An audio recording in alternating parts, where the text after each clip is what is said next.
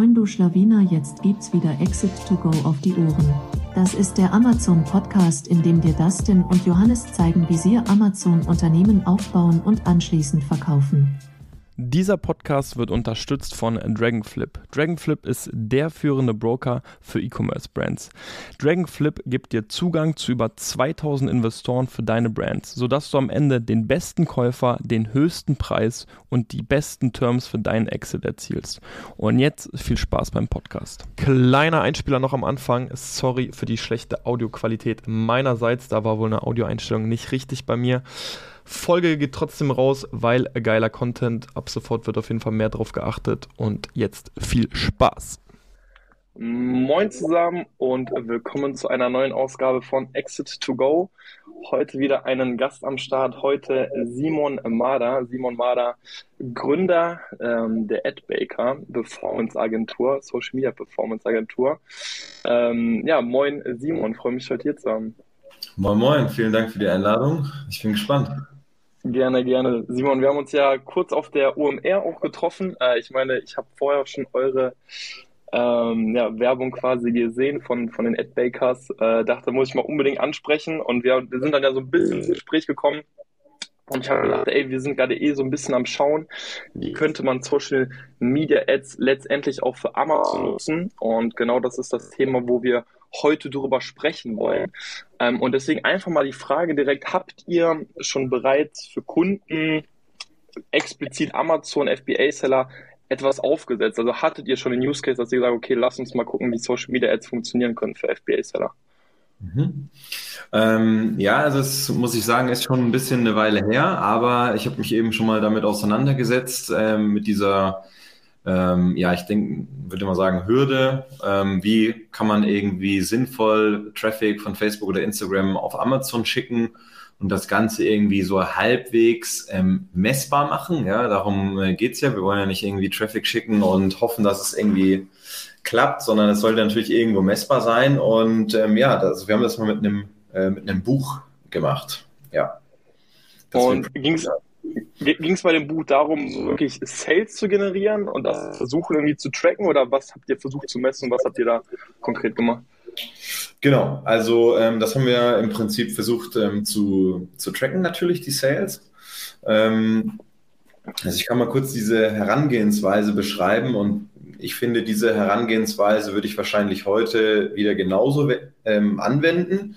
Ich weiß jetzt nicht, ob sich seitdem etwas geändert hat in den Amazon Guidelines. Das wirst du wahrscheinlich besser wissen, aber ähm, ich kann mal so sagen, wie wir es damals gemacht haben, was die Gedanken dazu waren äh, und warum ich glaube, dass das heute auch noch der Way to Go wäre, so ein bisschen.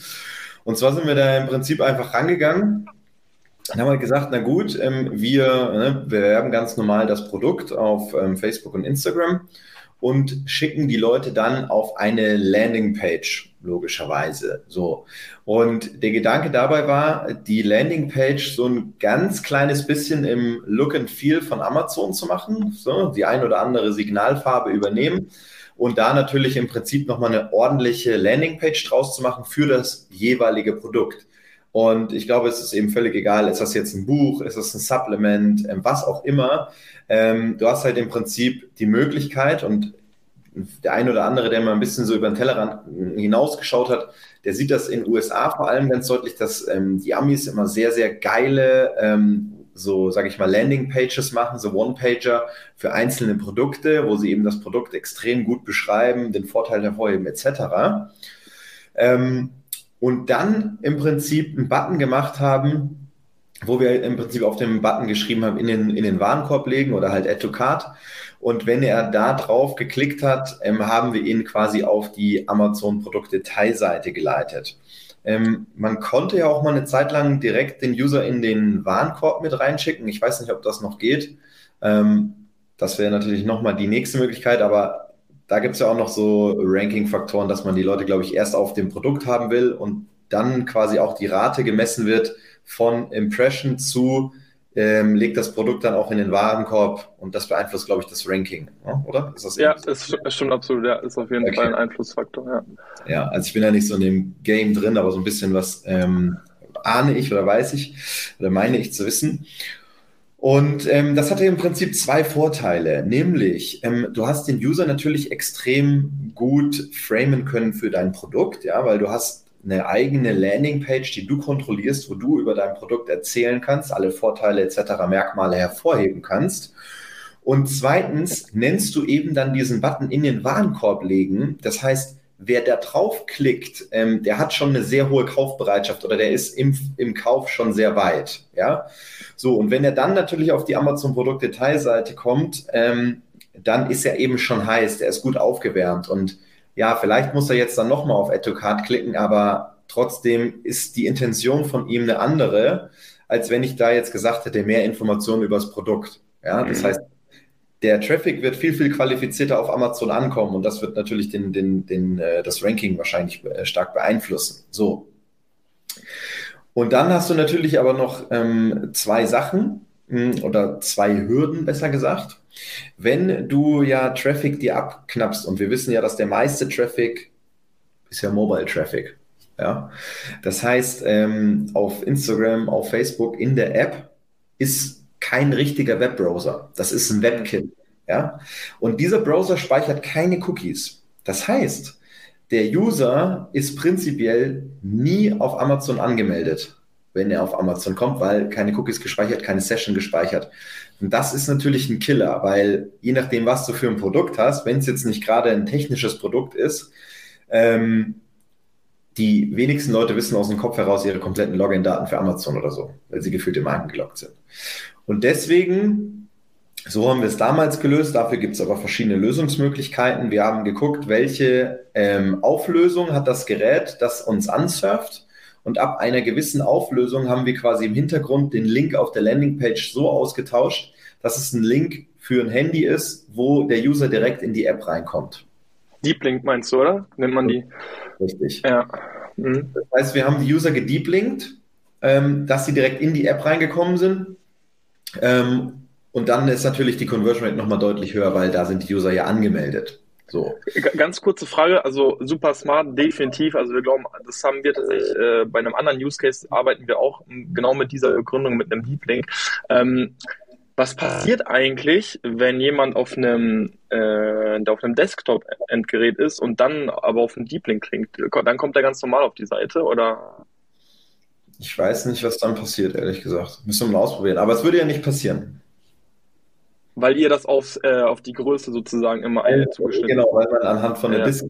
Also es gibt verschiedene Unterscheidungsmöglichkeiten, ja, aber das ist eine davon. Es gibt jetzt auch schon smartere Lösungen, ähm, wo man das quasi dann auch noch so äh, dynamisch routen kann äh, und erkennen kann. Da kannst du dann auch sogar nochmal den Deep Link anpassen, ob er jetzt mit dem Android-Gerät kommt und so weiter mhm. und so fort. Ähm, und äh, du hast natürlich auch noch die Möglichkeit, das haben wir damals gemacht, das weiß ich nicht, ob ich das heute nochmal machen würde, aber ähm, wenn, ich habe den Link so gebaut, dass wenn der, der Deep Link sozusagen, wenn der geklickt wurde und aber eine lange Zeit nichts passiert, also ein paar Sekunden nichts passiert, dann habe ich einfach den User umgeleitet ähm, auf den eigenen Shop ja, falls mhm. es einen Shop gab. Ähm, weil ich halt gesagt habe, wenn jemand diese, also wenn du einen Deep Link klickst auf dem Handy, aber jemand hat die Amazon-App nicht installiert, dann passiert nichts. Dann mhm. passiert nichts. Und da habe ich dafür ein Fallback gebaut, dass die Seite quasi offen bleibt und die Seite im Hintergrund, die wartet einfach nur eine gewisse Anzahl mhm. von Sekunden. Und wenn diese Anzahl von Sekunden abgelaufen ist, fängt er an, ein Redirect zu machen zum Shop weil ich dann sage, gut, wenn der die Amazon-App nicht auf dem Handy hat, dann hat er wahrscheinlich kein Amazon-Konto und wenn er kein Amazon-Konto hat, kann er direkt bei mir im Shop kaufen, weil dann spare ich mir noch die Gebühr, muss sie nicht an mhm. Amazon machen. Also das, das war so ein bisschen die Logik, die wir, die wir quasi abgegangen sind. Ähm, ja. sehr, sehr, sehr smart auf jeden Fall. Also ähm, gerade dieser Punkt, ne, man gestaltet es eh nicht zur, zur Produktdetailseite von Amazon. Ähm, kann mir auch vorstellen, dass der User vielleicht durch den Klick dann erstmal ein bisschen verwirrt ist, aber sich dann denkt, ah, okay, dann bin ich jetzt erst auf Amazon. Ähm, spannend wäre zu wissen, was war, was war denn die Intention dahinter? Wolltet ihr einfach nur das Listing einmal pushen oder habt ihr wirklich versucht, das wirklich eine Zeit lang profitabel einfach dann zu skalieren? Ja, also es ist natürlich, ähm, es war natürlich so, wir wollten natürlich das Buch auf Platz 1 pushen. Ja? Okay, okay, ja. Das haben wir auch geschafft, das ging. Ähm, aber wir wollten natürlich auch, ähm, es war im Prinzip, na, du kennst diese Art von Büchern, der, der, das Buch ist im Prinzip, das war jetzt kein Roman, ja, sondern das war so ein Buch aller Liedmagneten, so, also schon ein Inhalt natürlich, aber dieses Buch ist, ne, die Leute lesen das Buch und dann gibt es noch am Ende vom Buch ein Seminar zu kaufen oder so. Ihr wisst ja, wie das läuft. Ne? Ist ja keine neue Erfindung. Und ähm, deswegen wollte man halt einen bestimmten Leadpreis, also einen, einen bestimmten Verkaufspreis erzielen, mhm. ähm, wo man gesagt hat, so und so viel wollen wir ausgeben für einen Buchverkauf. Ja, aber der, das Buch hat natürlich auch ein äh, bisschen Kohle eingebracht. Von daher ging das. Und wie wir es getrackt haben, das weiß ich nicht, ob das noch erlaubt ist, aber wir haben einfach halt über ein Affiliate-Konto einen Tag mhm. mitgelegt und haben dann im Affiliate-Konto geguckt, wie viel Sales darüber kamen. Ja, tatsächlich ist es jetzt auch so, ähm, das ist letztes Jahr schon rausgekommen, es nennt sich Amazon Attribution.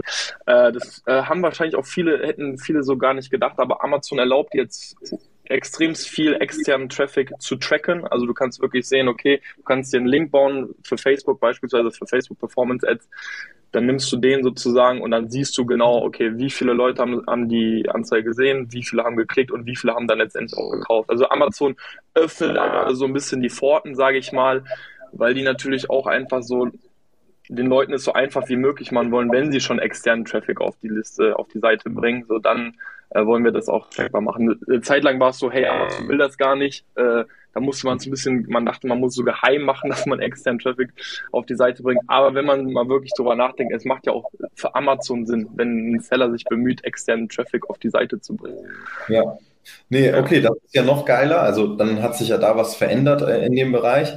Das ist ja cool. Ähm, ja, was ich vielleicht noch dazu sagen kann, was natürlich noch ein Gedanke war von der Landingpage, ist natürlich das eine, um mehr Möglichkeit haben, ha, zu haben, den Kunden aware zu machen.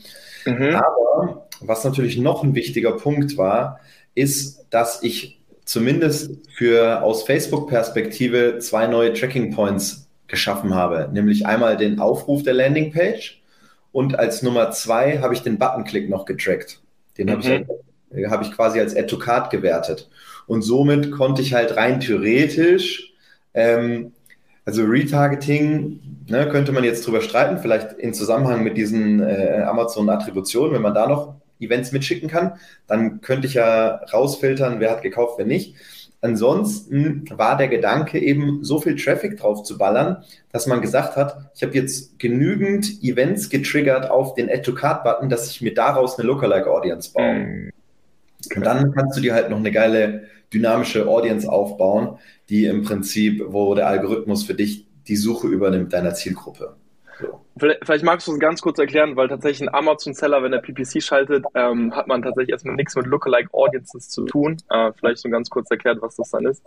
Ja, ich versuche es mal sehr vereinfacht zu erklären, aber im Prinzip ist es so, nehmen wir mal an, du ähm, zeigst jetzt Facebook 50 Leute, die dein Produkt gekauft haben. Ja, also wir schicken an Facebook ein Event zurück, das Verkaufsevent, und dann gehe ich hin zu Facebook und sage, schau mal, ähm, diese 50 oder 100 Leute, also es müssen ein paar mehr sein, ne? also es ist jetzt nur ein fiktives Beispiel, aber bleiben wir mal bei von mir aus 50 Leuten, ja. Dann kann ich sagen, guck mal Facebook, diese 50 Leute, die ich da in diesem Verkaufentopf drin habe, von denen brauche ich noch mehr. Und dann geht quasi Facebook hin und guckt sich diese 50 Leute an und versucht, den perfekten Datenzwilling dieser äh, Person zu finden und äh, gleicht das quasi mit ganz vielen Datenpunkten ab, mit Wahrscheinlichkeitsrechnungen etc. und baut daraus eine neue Zielgruppe, wo Facebook sagt, hier glauben wir, dass da haben wir eine, eine, Überschneidung von den ganzen Interessen, von dem Profil dieser Leute, die haben wir jetzt gefunden. Und hier in dieser Zielgruppe sollten noch mehr Käufer drin sein, sozusagen. Das ist mal vereinfacht erklärt der Gedanke oder wie eine Lookalike Audience funktioniert. Und, und deswegen müsste es auch so sein, dass letztendlich deine, deine Audience oder die Leute, die du bespielen kannst, im Grunde auch nicht wirklich kleiner werden, sondern du baust ja Lookalike Audience auf, das kannst du dann ja später auch noch unterteilen, also verschiedene ja aber auch bauen. Ähm, und dadurch sollte der Traffic ja mit der Zeit auch immer, ich sag mal, profitabler werden, auch wenn ich mir grundsätzlich auch vorstellen kann, es wird in so einem Szenario auch immer fraglich sein, ob du es überhaupt profitabel bekommst, oder? Also ähm, ja, genau. Also ich glaube schon, dass man, äh, je nachdem, ja, äh, man kann es sicherlich profitabel bekommen, kommt auf das Produkt an, wie viel es kostet, ne, wie viel Marge hat man dran, etc. Man kann natürlich ja. so ein paar Forecasts machen. Ja, also wenn ich jetzt irgendwie so einen äh, 8 Euro Amazon-Produkt bewerben will, mhm. dann sagen, lass bleiben, das wird nix. Ähm, aber wenn ich natürlich ein cooles Produkt habe, das irgendwie, keine Ahnung, einen Warenkorbwert von äh, 40 bis 80 Euro hat und du im Marketing, keine Ahnung, 20 bis 25 Euro übrig hast, dann jalla, ne? Okay, also wichtig, die absolute Marge muss einfach hergehen, um das dann auch wirklich profitabel zu bekommen. Ja, genau. Also ich, ich kenne jetzt die Möglichkeiten nicht von Amazon, ähm, wie man noch mit dem Kunden weiterarbeiten kann. Ja, ob es auch Sinn machen kann, sozusagen Bedingt. Ein, ein, ein Erstkunden sozusagen zu generieren und zu sagen, ja, auch wenn ich mit dem Break-Even mache, dann habe ich die Möglichkeit, den E-Mails zu schicken. Ich weiß es nicht. Ich weiß nicht, wie das da heute Also du, du, Amazon will tatsächlich, dass man so wenig Kontakt wie nur möglich mit seinem Kunden hat. Was man natürlich aber machen kann, wenn man zum Beispiel jetzt gerade im Supplement-Bereich aktiv ist, man kann Nachkäufe tracken. Plus es gibt ja auch das Sparabo bei Amazon. Das wirst du ja bestimmt auch schon mal gesehen haben. Du kannst einmal den Artikel nur kaufen oder letztendlich so ein Sparabo machen. Ja. Und wenn du natürlich so einen Kunden so ein Sparabo reinbekommst, jetzt haben wir mal so ein bisschen über meine Produkte bzw. unsere Produkte gequatscht, so alles im Garten-Baumarkt-Bereich ich glaube, da wird niemand das Sparabo machen. Ähm, aber im, im Supplement-Bereich könnte das natürlich durchaus funktionieren, weil da kannst du einfach auch mehr für einen Kunden ausgeben. Ja, eben so Verbrauchsprodukte halt, ne, klar. Ja, okay. Smart. Gut, also diesen Use Case habt ihr wirklich einmal durchgespielt. Das heißt, ihr habt wirklich eine Seite ein bisschen zu Amazon nachgebaut, ähm, dann Traffic drauf geschossen, mit der Zeit auch Lookalike Audiences gebaut, weil ihr jetzt unterschiedliche Events da eingebaut habt und dann letztendlich, das war das primäre Ziel, das Buch zu einem Bestseller zu machen. Das hat auch geklappt. Und so ein Buch hat natürlich dann auch ein anderes Standing, wenn es ein Bestseller ist. Ähm, kann mir auch vorstellen, dass dann natürlich so verargumentiert wurde, warum man das macht. Ähm, so könnte man das natürlich durchspielen. Jetzt muss man sagen, der klassische Amazon-Seller ist, also klar, es gibt auch diese eigene Sparte, die machen so Kindle-Bücher. Da gibt es auch ein paar Seller, die sowas machen. Ähm, der Großteil der FBA-Seller hat tatsächlich physische Produkte. Und das sind dann keine Bücher, sondern ganz häufig Sportartikel, Küchenartikel, Garten, Baumarkt, das sind so die richtig klassischen Nischen. Äh, da entstehen entweder Cashflow-Produkte oder teilweise auch richtige Brands. Und wenn wir jetzt so ein bisschen den Blick dahin werfen und so überlegen, okay, wie könnten Social Ads für so einen FBA-Seller in diesem Bereich funktionieren? Hast du da Ideen? Also der, der, Gedanke, den, den wir auch eben auch hatten, und da kannst du auch gerne mal sagen, was du davon hältst, ist sich eben so ein, so ein Tester-Pool auch irgendwie auch aufzubauen. Ja, dass man sagt, und man weiß, wie viel eine Bewertung, äh, wichtig eine Bewertung ist, dass man versucht, über Social Ads einfach so, so Tester-Pools ähm, sich aufzubauen, da wo man immer wieder Leute kontaktieren kann, sagen, hey, wir haben ein neues Produkt, magst du das testen? Ähm, das wäre so eine, so war so ein Gedanke von uns. Aber, aber gern mal du, hast so Ideen, wie man Social Ads so als Seller nutzen könnte? Ja, also das sind genau zwei Sachen. Also das, was du gesagt hast, kann man natürlich machen, dass du dir einfach so Produkttester suchst und äh, die dann halt irgendwie das Produkt kostenlos kriegen oder was der Geier, irgendeinen Rabatt, wenn sie dann bewerten danach. Das kann man natürlich machen. Ähm, aber wenn man jetzt mal, sag ich mal, das versucht groß zu denken, dann würde da halt jetzt wahrscheinlich nicht so einen großen Funnel aufbauen. Aber je nachdem, welches Produkt es ist, ähm, würde ich halt versuchen, das äh, je nachdem in der Darstellung halt richtig anzupassen. Also wichtig ist halt, das Produkt irgendwie emotional aufzuladen. Und ich sage jetzt mal bei so einem was weiß ich, sag mir mal ein typisches Amazon-Produkt. Äh, ganz klasse. Also was wirklich viele so letztes Jahr auch hatten, war so ein Hula-Hoop-Reifen. Äh, da haben sich viele drauf geschützt. Oder Pizzastein. Das waren so zwei Nischen, die sind ja. steil gegangen. Okay, gut. Dann von mir aus der Pizzastein oder so. Da kann man natürlich hingehen und kann einfach ein paar so Epic-Aufnahmen machen mit so einem Pizzastein, so, ja, und macht halt, kann so ein bisschen diese diesen Lifestyle zeigen, ja, also keine Ahnung, mit Freunden auf dem Grill, irgendwie mit Pizzastein was Geiles zaubern, äh, schöne Gemeinschaft haben mit Freunden, Lifestyle im Garten, gute Zeit haben. Mhm. Das ist es natürlich. Ähm, du kannst aber natürlich auch ähm, hingehen und einen auf Richtung Teleshopping machen und zeigen, auf dem Pizzastein kannst du Pizza machen, du kannst Fladen machen, du kannst Pfannenkuchen machen, du kannst bla. Dieser Pizzastein kann alles. Es ist der All-in-One-Pizzastein. Und einfach so auf so, so Teleshopping-mäßig. Ähm, einfach nur so auf eine Lösung hin, ja, also dass du so das mhm. Problembewusstsein die ganze Zeit schärfst, also das Problembewusstsein schärfst, wo du dir sagst, wie konntest du bisher ohne diesen Pizzastein leben? Mhm. Guck mal, was du damit alles machen kannst, du solltest dir einen kaufen oder eben, hey, bist du nicht auch ein geselliger, cooler Typ, der Freunde bei sich zu Hause hat, der den Leuten mal eine geile Pizza zaubern will? Okay. Das heißt, es geht dann sehr ins Creative rein, wie können wir die Leute ansprechen. Ähm, und jetzt hast du ja im Grunde so ein bisschen so auch einmal so, so eine reine Produktvorstellung als Möglichkeit genannt und einmal so schon fast so äh, cooler Dude. Ich weiß nicht, ob du damit so ein bisschen auch den User-Generated Content so ein bisschen meinst, weil das wäre vielleicht auch eine spannende Frage, zu wissen, äh, kann man allgemein sagen, was gerade so ein bisschen besser in dieser Social-Media-Welt performt, weil gefühlt sieht man immer mehr diesen, diesen User-Generated Content, der dann als Ad verwendet wird. Weil das wäre mal spannend zu wissen, weil auf Amazon machen alle gerade noch natürlich extrem viele Produktvideos. Und wir haben uns auch mal überlegt, was passiert, wenn du auf Amazon selbst anfängst, so ein User-Generated Content als Video auszuspielen. Ich weiß nicht, ob du schon gesehen hast, auf Amazon werden auch immer mehr Videos ausgespielt. Video-Ads ähm, sind auf jeden Fall ja, groß im Kommen. Bei sehr vielen laufen die profitabel, weil es eben noch nicht viele nutzen. Aber wie gesagt, kann man da so eine grobe Richtung sagen, was, was so ein bisschen besser performt? Ja, also aus meiner Perspektive, also UGC hat auf jeden Fall seine Daseinsberechtigung, ähm, aber es ist halt, sag ich mal, auch äh, äh so ein bisschen die nächste Sau, die durchs, durch das Dorf mhm. gejagt wird. So ist halt jetzt auch ein schöner Begriff für alle, können sich wieder alle drauf stürzen. Ähm, meiner Meinung nach, UGC ist wichtig, aber es ist halt nur mhm. ein Teil der Strategie. Ja, du würdest jetzt nicht nur ähm, UGC-Content machen oder so, ja, also du kannst natürlich jetzt bei dem ersten Beispiel, bei diesem Lifestyle, da kannst du natürlich hingehen und UGC machen, aber der UGC-Content würde eventuell halt dann noch so ein bisschen zu low aussehen, weil wenn ich dich jetzt mit dem Handy filme, wie du da eine Pizza irgendwie auf deinem Stein machst, dann sieht das einfach nicht so geil aus, als wenn ich jetzt mit einer geilen Kamera und so ein bisschen so richtig das geil aussehen lasse. Das muss ja richtig sexy sein, ja. Mhm. Und äh, User-Generated Content ist halt dann eher so, also ich sag jetzt mal, je nachdem, bei welchem Produkt wir bleiben, äh, kann das halt auch so ein bisschen Baumarkt-Style sein. Also man in einem UGC zeigst du ja lediglich die Anwendung. Mhm. Ja, oder, oder du erklärst halt kurz das Nutzen.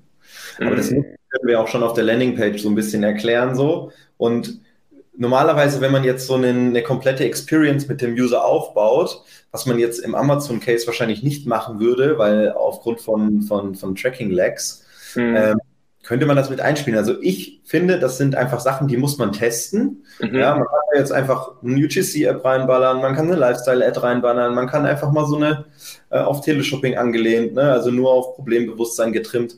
Und letzten Endes ist es meiner Meinung nach immer dieser Social-Media-Mix, weil vielleicht springst du mehr auf Lifestyle an und ich äh, mehr auf vielleicht rationalere Dinge. Ähm, wenn ich jetzt aber nur eine Werbung von beiden sozusagen auswähle, dann kann ich nur entweder dich oder mich bekommen. Aber wenn ich einen, einen guten Mix mache, ja, wir versuchen ja Touchpoint-orientiert zu arbeiten, dann kann die Werbung uns beide hooken. Dich die mhm. eine, die andere. Ja. Ja. Mit ja, okay. Nee, also macht absolut Sinn. Also ich, es macht absolut Sinn, in dieser Bubble, so wie du, in der du halt auch bist, so zu denken. Als wäre halt einfach, man muss halt überlegen, so als, als Amazon FBA-Seller hast du halt immer auch nur so, sag ich mal, bedingt Marge und kannst bedingt viel tracken, dass du diese, diese Karte oder diese Welt halt überhaupt aufmachst, sage ich mal.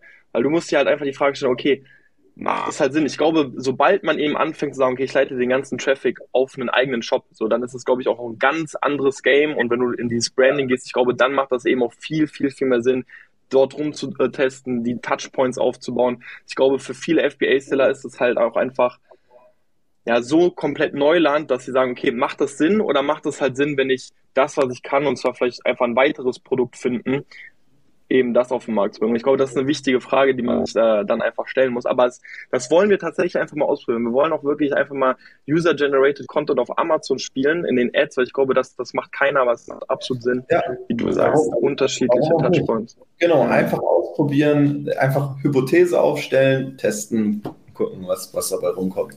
Und auch, und wenn jetzt UGC funktioniert, dann ist ja das auch nicht der heilige Gral. So, dass, ja. das, dann funktioniert halt das eine, was du gefunden hast, aber du wirst auch nicht alle anderen Sachen deswegen ausstellen, sondern du wirst halt versuchen, so viel wie möglich laufen zu lassen, um Touchpoint-orientiert zu arbeiten. So. Ja. Das ist ja nicht das Allheilmittel dann. Okay, und jetzt mal angenommen, ein, ein FBA-Seller hat seine, seine vier, fünf, sechs, sieben, acht Produkte und die sind auch wirklich alle in einer Nische und er entscheidet sich jetzt wirklich auch in den, in den Community-Aufbau vielleicht zu gehen. Hättest du dann Ideen oder Anregungen, wie man sowas angehen könnte? Also ein, also ganz kurzer Schlenker.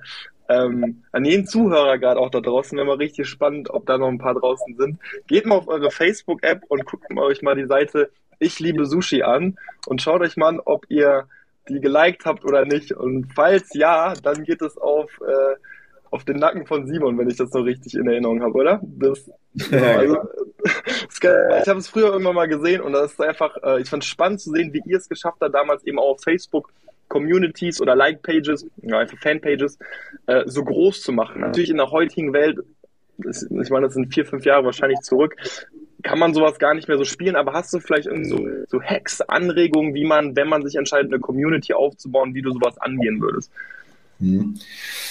Ähm, ja, also man könnte jetzt natürlich verschiedene ähm, Sachen ausprobieren. Ne? Du kannst natürlich auch Ads schalten oder, oder irgendwas an deinem Produkt beifügen, einen QR-Code, whatever, wo du sagst, keine Ahnung, ich mache einfach eine, eine Telegram-Gruppe, die mache ich öffentlich und da ballert die Leute rein und das ist gibt es ja auch verschiedene Formen, wo du sagen kannst, so, das ist eine Telegram-Gruppe, du kannst ja da sehr viel steuern, du kannst sagen, keine Links, keine Bilder, ähm, mhm. die User dürfen nur alle zehn Sekunden was reinschreiben oder sowas, ja, du kannst mehrere Admins machen, das heißt, du kannst es schon ganz geil moderieren. Mhm. Das wäre natürlich ein erster Ansatz, wo du sagst, so, ich bin jetzt direkt auch auf dem Handy drauf und mhm. informiere dort über Produktinfos. Das kann man machen. Es kommt halt immer darauf an, was es ist und je nachdem gibt es halt unterschiedliche Ansätze. So, ähm, letzten Endes, ich persönlich habe ja auch meine eigene äh, kleine Community sozusagen um mich herum. Ja, und was, was passiert auch hier, versucht man Touchpoint-orientiert zu arbeiten. Ich habe Instagram, so, da, da bin ich am präsentesten. So, da, da können die Leute so ein bisschen sehen, was ich so den ganzen Tag treibe. Dann ähm, gibt es halt die Ads, wo, wo die Leute mich sehen können. Dann gibt es eine Telegram-Gruppe, ähm, wo, wo man Fragen stellen kann. Ja, so eine kostenlose Community. Ähm, aber zum Beispiel habe ich auch irgendwann mal angefangen, eine, eine Playlist auf Spotify zu machen, ja. Mm, okay. Ähm, wo ich halt gesagt habe, so, das ist jetzt, also ne, mein Spitzname so ein bisschen, als, als Gag ist das ja mal entstanden, das kennst du vielleicht, ist ja so Instamon. Ähm, und Instamon ist so vielleicht die Kunstfigur von mir, äh, sagt, heißt immer so der Influencer, der keiner sein wollte. Und ich habe einfach mal eine Zeit lang immer so Produkte da ja ausgepackt und die Leute haben mir Produkte geschickt und ich habe das immer so ein bisschen auf witzig ausgepackt. So. Und diese Playlist heißt Instamon Classic, findet man auf Spotify. Da sind halt meiner Meinung nach die geilsten Songs aus den 80ern so drin. Ähm, mhm. So eine rockigere Playlist. So. Jetzt überlegt man sich, warum macht der Simon, der Facebook und Instagram äh, im Prinzip sich auf Facebook und Instagram positioniert als Ads-Spezialist, warum macht denn eine Playlist auf äh, Spotify? Ja, ganz einfach, weil ich Touchpoint-orientiert arbeite. Das heißt, ähm, ich sage den Leuten, yo, ich habe hier meine geilsten Songs reingeballert und da muss man jetzt auch kein Genie für sein. Viele Leute lieben auch 80s Rock oder die, die Musik so, die gibt man sich mal gerne, vielleicht nicht immer, aber ab und zu hat man halt mal Bock drauf. So, die Leute abonnieren diese Liste. Ich habe sehr viele Nachrichten äh, in der Zeit bekommen, wo ich das aktiv bespielt habe, dass die Leute gesagt haben, boah, geile Playlist, habe ich mir heute Morgen auf dem Weg zur Arbeit reingehört. Ich höre das jetzt beim Arbeiten hier und da und bla bla. So, das Ding ist, ohne dass ich etwas dafür tun muss, in dem Moment, wo Sie meine Playlist einmal anklicken, müssen Sie an mich denken. Zwar unterbewusst, zwar denken die jetzt nicht über mich wahnsinnig nach, aber sie denken ganz kurz über mich nach. Genauso wie ich kurz nachdenke über Jay-Z oder Kanye West, wenn ich mir ein Album von denen ranmache. Ja? Ähm, Und das ist es eben. Auf verschiedenen Plattformen war die Idee, Touchpoints zu schaffen mit mir, nicht immer sofort im Kontext mit Ads. Mhm, mh. Und ich glaube, das ist das Geheimnis vom Aufbau einer Community. Wenn du dir die ganzen Jungs mal anguckst auf Twitch und so weiter, ähm, die haben auch, die haben ihre eigenen Icons, die haben auch ihre eigenen Playlists, die haben ihren eigenen Discord-Server, die haben äh, ihr Instagram, die haben ihr Twitter und so weiter. Es gibt immer viele verschiedene Touchpoints, auf denen sich die Leute rumtreiben, wo man mit denen arbeiten kann. Merch und so weiter, ja, alles Mögliche. Ich habe Sticker dann gemacht, mal eine Zeit lang. So. Perfekt. Euer, euer Nice-Sticker ist der einzige Sticker auf meinem Laptop. so, siehst du. So, jetzt habe ich ja, jetzt habe ich es geschafft, mit einem Nice-Sticker auf deinen Laptop zu kommen. So, das ist ja. auch ein Touchpoint. Ja. Und so muss man halt, also, das ist jetzt sehr auf mich bezogen gewesen, aber ich finde, die Grundprinzipien davon kann man allgemein umwälzen auf seine jeweilige Community. Man muss sie halt nur anpassen auf sein Produkt, was ist da möglich. Ja, es ist, mhm. wenn ich jetzt irgendwie eine Küchenhilfe verkaufe, dann brauche ich jetzt keine Playlist, die heißt wie die Küchenhilfe. Ja, äh, aber das wäre eigentlich. Man kann ja auch kreativ werden. Also man könnte ja sagen, ey, so du bist gerade am Kochen, baller dir unsere Playlist rein. So, ja, ist eigentlich schon, ich habe mir gerade gedacht, eigentlich ist es schon geil, weil ich habe auch eine, ja. eine, Playlist, die heißt bei mir Küchenhits und da sind die geilsten Dinger, wenn ich koche drin. Das sind geile genau, Songs. also könnte ich mir schon vorstellen. Ja, nee, aber, aber geil. Also wirklich äh, finde ich sehr smart. Also diese einfach, es geht ja darum, dann einfach auch anfangen, kreativ zu werden, kreativ zu denken und glaube ich auch sich bewusst für Plattformen entscheiden und sich vielleicht auch bewusst nicht für Plattformen entscheiden. Ich glaube, das ist auch ganz wichtig, dass wenn man anfängt, diesen Kosmos zu bespielen, sich vielleicht nur bewusst entscheidet, okay, was sind jetzt vielleicht die ersten Steps, die ich mache. Selbst so ein Ding wie mit einem Sticker, ich finde ich super geil. Also da kann man ja auch einfach, gerade wenn wir alle ja physische Produkte verkaufen, super easy mit in die Verpackung legen. Der kostet ein paar Cents und wer weiß, wie oft äh, da, also potenzielle Kunden beim Kunden sozusagen, das sehen werden, fragen werden und vielleicht, wenn es ja nur ein paar sind, so, es fängt sich ja irgendwann auch an zu häufen. Deswegen, ich äh, ja, also wie gesagt, auch bei so einem Sticker, ne, das muss, wenn das jetzt ein Sticker wäre, wo einfach nur Adbaker der Schriftzug wäre, hätte es ihn wahrscheinlich nicht draufgeklebt. So, weil mhm. warum? So, für was? Ähm, ich weiß nicht, je nachdem, hast du den Sticker äh, bearbeitet oder steht da Adbaker noch drauf? Ich muss gucken. Da steht tatsächlich noch Adbaker drauf. Siehst du? Ja. Und das Ding ist, das steht gar nicht im Vordergrund. Das Vordergrund ist das Design, das Eis und das Glitzer. Und unten drunter steht eigentlich relativ, relativ unspektakulär Adbaker. So, und du hast es jetzt auf deinem Laptop und noch viele andere auch. Ja, also ich habe viele von diesen Stickern verschickt. viele wollen die Sticker. Ja. ja, und das Ding ist, da, da war nicht der Gedanke, wie kriege ich meinen Adbaker auf die Laptops, sondern wie können wir einen coolen Sticker machen, der witzig ist. Mhm. So, und das ist einfach entstanden, ne? ist bei uns in der Agentur entstanden. Weil äh, ne, der, der Sticker ist so entstanden, weil die Auszubildende mich gefragt hat, kann ich da und da Urlaub nehmen? Und dann habe ich gesagt, ja, geht klar. Und dann hat sie, hat sie eben geschrieben N und dieses Eis-Emoji. Mhm. Und ich habe ich hab ihr einfach nur ein Fragezeichen geschickt und gesagt, was ist das? Und dann hat sie gesagt, ja, lies das mal. Und dann wurde halt aus N und diesen Eis-Emoji nice. Und deswegen ist es ja der nice Sticker. Ja, man kennt das jetzt.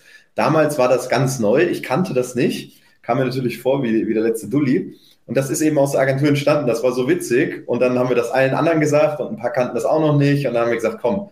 Und dann hat Paula, die Auszubildende, diesen nice Sticker einmal gemacht. Ja, geil. Ne, finde ich gut. Also mir gehen jetzt wirklich gerade auch wirklich Gedanken durch den Kopf, wo ich mir denke, ich, ich glaube, ich will auch einen Sticker für unsere Brand haben. Also wir, haben so, so, wir haben so einen Fuchs als Key Visual und ich überlege mir gerade so, ey, der wird irgendwie so eine Sprechblase haben und der wird irgendwas Bescheuertes sagen, ähm, was halt eben auch humorvoll angehaucht sein könnte. Ähm, geil, nee, gefällt mir auf jeden Fall. Ähm, ganz kurz, weil du es am Anfang erwähnt hast, ähm, du hast auch irgendwie Telegram oder Telegram ist auch eine Option. Sind Telegram-Gruppen so die neuen Facebook-Gruppen? Könntest du das so sagen? Oder äh, würdest du auch immer sagen, hey, Facebook-Gruppen können genauso Sinn machen oder es kommt drauf an? Ich denke, es kommt halt drauf an jetzt. Mhm. Bei mir persönlich, in meiner Community funktioniert die Facebook-Gruppe noch extrem gut, aber die sind halt alle Facebook-affine Leute. Wie gesagt, hast jetzt ein, ein anderes Produkt von Amazon, ähm, sind das unter Umständen Leute, die haben gar kein Facebook. Ja, es kann dir aber mit Telekom mhm. aber passieren.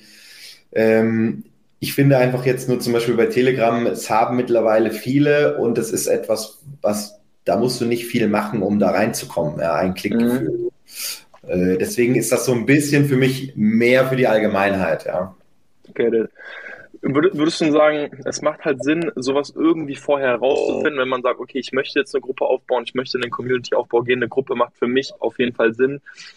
Würdest du sagen, naja, du könntest schon irgendwie herausfinden, ob deine Zielgruppe jetzt eher auf Telegram oder Facebook unterwegs ist oder wie würdest du es angehen oder für, für welche würdest du dich entscheiden?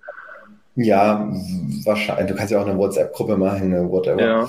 Ähm, ich glaube, ich würde halt versuchen, was ist halt so das mainstreamigste, was mhm. irgendwie wahrscheinlich meine Zielgruppe benutzt. Und ich würde jetzt mal behaupten, in den meisten Zielgruppen wird es nicht die Facebook-Gruppe sein. Mhm. Okay. Tatsächlich kann ich was eben bei uns so im Baumarktbereich auch aktiv, so könnte ich mir vorstellen, dass da noch der ein oder ist jetzt aber auch ein subjektives Empfinden, ähm, dass da noch mehr auf Facebook sind als Telegram. Aber gut, ich habe gerade überlegt, man könnte natürlich auch einfach einen Einleger einlegen, müsste man gucken, wann das statistisch signifikant wäre. Aber dass man eben erstmal Tausende in eine Facebook-Gruppe versucht zu schicken und Tausende in Telegram und dann einfach gucken, wo man mehr Anmeldungen am Ende ist. Da. Zum Beispiel, ja. Ja, okay. Ja, spannend. Ja, gut, Simon. Ähm, ich weiß, so zum, zum, zum Ende, ich weiß nicht, hast du vielleicht noch irgendwie einen Hack oder so, den du noch irgendwie raushauen könntest? Hast du noch irgendwie was im Ärmel oder? Nee, also ich bin ja immer der Meinung, dass es äh, im Marketing jetzt nicht den heiligen Gral gibt, nicht diesen einen geheimen Trick, ja, sondern ich bin ja äh, Vertreter davon, dass prinzipiell alle nur mit Wasser kochen, ja. Mhm. Ähm, der ein oder andere in, äh, beschäftigt sich einfach nur intensiver mit der Materie und der macht einfach die grundsätzlichen Sachen richtig und das entscheidet halt meiner Meinung nach Erfolg von Misserfolg. Und ähm, ich glaube, was so der beste Tipp ist, ist, dass man immer versucht, von seinem eigenen Produkt so ein bisschen Abstand zu nehmen, weil jeder ist immer verliebt in sein eigenes Produkt. Ja, mhm. äh, ich, sage immer so, kennst du diesen Trinkhelm, ähm, wo du so zwei Bierdosen reinstellen kannst und mhm. äh, und dann wird das zu einem und dann sollst du da einen, der einen rein, ne? Ja, so. Hast du doch vor der Aufnahme noch an, oder? Ja, genau, habe ich mal. so, jetzt musst du dir vorstellen, der Typ, der diesen Helm erfunden hat, der wird sagen, das ist das Geilste, was es gibt. Dieser fucking Helm, Junge, ich kann mir zwei Bier gleichzeitig in meinen Kopf reinpressen. Ja? So, jetzt sage ich dir, gib diesen Helm, schenk den mal deiner Oma und sag, hier, guck mal, Oma, da kannst du zwei Bierdosen oder was weiß ich auf einmal reinfetzen. Dann wird die sagen, ja, was will ich mit der Scheiße? Ich habe noch nie das Problem gehabt, dass ich das Bedürfnis hatte, zwei Dosen gleichzeitig zu trinken. Ja? Also dieses, der Erfinder oder der Vertreiber des Produktes ist immer am überzeugtesten von seinem eigenen Produkt. Und das ist auch richtig und gut. Aber das hindert ihn oft daran, herauszufinden, was sein Kunde wirklich braucht. Mhm. Oder er redet schon viel zu intensiv über Details von seinem Produkt, aber der, das hilft dem Umworbenen, der das Produkt noch gar nicht kennt, überhaupt nicht das Produkt zu verstehen. Und deswegen ist meine Empfehlung, dass man versucht, immer wieder von seinem eigenen Produkt mal einen Schritt zurückzugehen und das einfach mal challenged. Und das funktioniert in der Regel ganz gut, wenn man sich so ein bisschen derbe Fragen stellt, ja, indem man sich einfach mal die Frage stellt, wen interessiert der Schall? Ja, wer will diese mhm. hässliche Landingpage angucken? Wer will dieses Kackprodukt auspacken? Ja, so, so ein bisschen fast abwertend, ja, um, um mal so eine Haltung einnehmen zu können, dass man sagen kann, ähm, dass man dann auf die Ideen kommt und die richtigen Antworten und sagen kann, ja, stimmt, scheiße, ich habe voll was vergessen. So, das ja. ist mir die ganze Zeit nicht aufgefallen, aber jetzt, ja, ähm, so. Oder auch ein guter Trick ist, du gibst das Produkt jemanden, der nicht weiß, dass es dein Produkt ist und sagt, guck mal, hat mir ein, ein Kumpel geschenkt, wie findest du das? So mhm. voll, voll neutral, ne? Ja. Ja, ist spannend. Da gibt's es ist richtig spannend, weil da gibt es tatsächlich auch Parallelen äh, zu, zu, den klassischen Amazon FBA-Zahlen, sag ich mal, weil das, das wird auch häufig einfach gepredigt, ne? dass man sich vor allem nicht in sein Produkt verlieben soll, weil man dann irgendwann so eine Brille bekommt, boah, das ist so krass und dann man fängt auch an, diese ganzen Fachbegriffe zu benutzen, wo einfach der Laie sich so denkt, so, hä, was genau macht das Produkt jetzt? Ähm, genau. Also diese, diese Brille auch anzuziehen von einem Kunden, der noch keine Ahnung hat, äh, definitiv wichtig, ja. Ja, das ist Geil, okay, sweet. Dann würde ich am Ende nochmal ganz kurz auf euch aufmerksam machen. Ähm, ihr habt ja eure Social Media Performance-Agentur. Ähm, ich meine, ihr arbeitet mit großen Brands zusammen, äh, Porsche, äh, da war auch hier, ne, das Flex Fitness, äh, Hashtag die Fitnesspolizei aus, aus Köln ist äh, auch schon dabei gewesen. Äh, Sixt, also Jung von Matt macht dir mittlerweile auch Konkurrenz. Also sind große, große Marken dabei. Ähm, äh, gibt es einfach gewisse Umsatzniveaus, äh, die man erreichen sollte, um eben das, wo ihr sagt, hey, so dann macht es halt einfach Sinn, mal auf uns zuzukommen? Ähm, oder kann sich per se jeder melden? Hm, es darf sich immer gerne jeder melden. Ähm, wir haben hier unterschiedliche Modelle. Wir haben unser Kern ist natürlich die Agentur, da betreuen wir unsere Kunden komplett. Wir haben aber auch ähm, sozusagen ein Consulting, wo wir over the shoulder helfen. Mhm. Oder wir haben natürlich auch unser AdBaker Mentoring Programm, also unsere Education-Sparte, wo wir im Prinzip unser Wissen weitergeben in Form von einer E-Learning-Plattform und, ähm, sage ich mal, regelmäßigen Calls, wo man mit uns sprechen kann. Das heißt, wenn sich jemand dafür interessiert und sich in dem Bereich selbst weiterbilden möchte, haben wir dafür ein Ausbildungsprogramm. Und in der Agentur ist natürlich unser ähm, Produkt, wo wir am wenigsten Kunden annehmen können, dementsprechend auch äh, am meisten geschützt. Ähm, ich sage immer so, ähm, 20.000 Euro monatlicher Adspend ist so das Minimum, was du mitbringen musst, damit es sich überhaupt lohnt, dass wir auch für dich arbeiten. Ähm, dann bei der Consulting-Sparte geht es runter oder eben ähm, in den Education-Bereich. Ähm, je nachdem, was man eben braucht, ähm, kann man sich dann dort zurechtfinden. Also man darf immer gerne Fragen auf uns zukommen. Äh, wir nehmen uns auch gerne Zeit und gucken das an, was du hast, was du brauchst und äh, beraten dann einfach auch und sagen dir auch ehrlich, wir sagen dir auch ehrlich, nee, ist nicht. Ähm, lohnt nicht, geh weiter. okay, sweet. Also ich werde trotzdem alles verlinken. Ich kann mir sehr gut vorstellen, für die meisten, die jetzt vielleicht wirklich auf dem Sprung sind, äh, sich einfach nochmal weiterzubilden, könnte wirklich das Mentoring-Programm mit das Spannendste sein. Gerade wenn man sagt, hey, Facebook, Insta-Ads, hat man wahrscheinlich, muss man so sagen, mit das beste Programm in Deutschland dann an der Hand. Ähm, und ihr begleitet die Teilnehmer ja über mehrere Monate. Das heißt, wir werden es auf jeden Fall verlinken. Ähm, jeder, der sich das angucken können, äh, angu angucken möchte, weiß jetzt wo. Und ja, was vielleicht, ich, auch noch, äh, ja. noch, was vielleicht auch noch spannend ist, weil vielleicht sind ja auch Leute, die zuhören und sagen, ey, Facebook, Instagram, kein Bock, aber was du angeteasert hast, zum Beispiel in Amazon direkt Videocontent äh, bespielen etc. Dafür würde ich vielleicht noch kurz eine Sache sagen. Wir haben auch ein Mentoring-Programm nur fokussiert auf Creatives. Mm. Das heißt, wenn sich jemand interessiert oder vielleicht sogar schon Ads schaltet, aber sagt, meine Creatives müssen besser werden, dann mhm. haben wir genau dafür ein Ausbildungsprogramm oder man sagt, ey, ich will eigentlich nur auf Amazon weiter PPC schalten, aber meine Ads müssen geiler werden. Ja. Dann hat man auch was Gutes an der Hand. Okay, auch spannend. Von, von dem Programm hast du mir noch nichts erzählt. Ähm, also als ein ganz großes Thema ist auch für viele Amazon-Seller einfach die, das Briefing für ähm, den Designer, wie gestalte ich meine Bilder. Ich kann mir sehr gut vorstellen, dass auch da viel Input einfach drin ist. Wahrscheinlich schon irgendwo werbepsychologisch das Ganze aufgebaut, viele Parallelen zu den Bildern. Werden wir auch verlinken. Das heißt, jetzt gibt es auf jeden Fall einige Links in der Beschreibung. Wer was sucht, der wird was finden. Und ich sage, Vielen, vielen lieben Dank, Simon, fürs Vorbeischauen und ich sage bis zum nächsten Mal. Ciao, ciao. Sehr gerne, hat mich sehr gefreut. Bis zum nächsten Mal. Ciao.